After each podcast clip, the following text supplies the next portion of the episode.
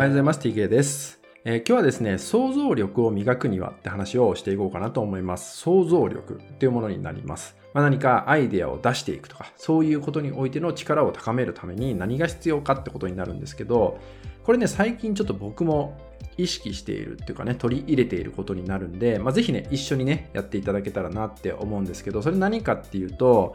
小説を読むってことなんですね。小説を読んでみるってこと。で、小説って僕もなんかちょっと難しいなとかね、えー文字小さいし、ごちゃごちゃしてるし、読めるかなみたいな、ちょっと苦手意識みたいなのがあったんですよね。意外とこう最初パラパラ見てみるとね、あ、面白そうだなっていうね、なんかそのワクワク感が出てくるんですよね。で、しかも小説って、まあ、フィクションだったりするってことあるじゃないですか。だから、もう物語になってるわけですよね。で、しかも文字だけになるんで、なのでこっちのイメージっていうのが湧いてくるわけですね。その背景だったりとか、まあ、その人物の雰囲気だったりとかも、え漫画と違ってこう勝手にイメージを広げていくわけですよね。こういう時間がですね、実は自分自身の、まあ、イメージ力、想像力っていうのをすごく磨いてくれるようになるわけですよね。そうでもちろんなかなか本を読むっていうのが慣れてない人っていうのもいると思うんですね。いると思うんですけど一旦読んでみるってことをやってみてください。本当にそれこそ1日1ページとかでもいいからまずは苦手な人寝る前に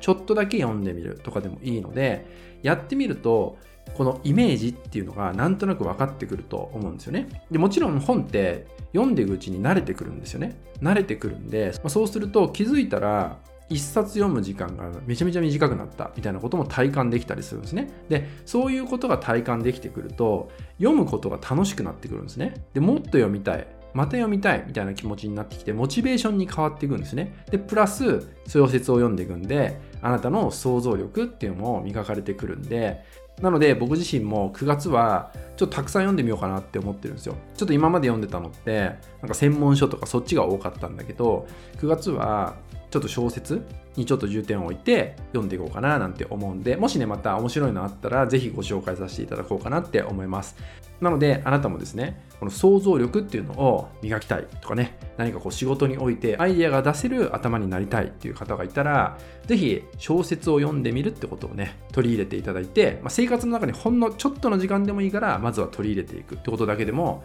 大きく変わってくるんじゃないかなと思うので、まあぜひ参考になればね、えやっていただけたらなとと思います。はい、今回はですね、想像力を磨くにはって話をね、していきました。まあ、僕も現在進行形でやってる身なんでね、えーまだまだな部分もあるんですけど、でもやっぱりちょっとずつね、やっていくうちにあ変化してきたなとか、なんかこう頭の回転が変わってきたなっていうのを体感してますんで、ぜひね、あなたにもできることだと思うので、あなたもですね、やっていただけたらなと思います。はい、引き続きですね、LINE 登録、メルマガ登録で特典をプレゼントしております。そちらもご登録いただけると嬉しいです。それでは今回は以上になります。最後までご視聴いただきましてありがとうございました。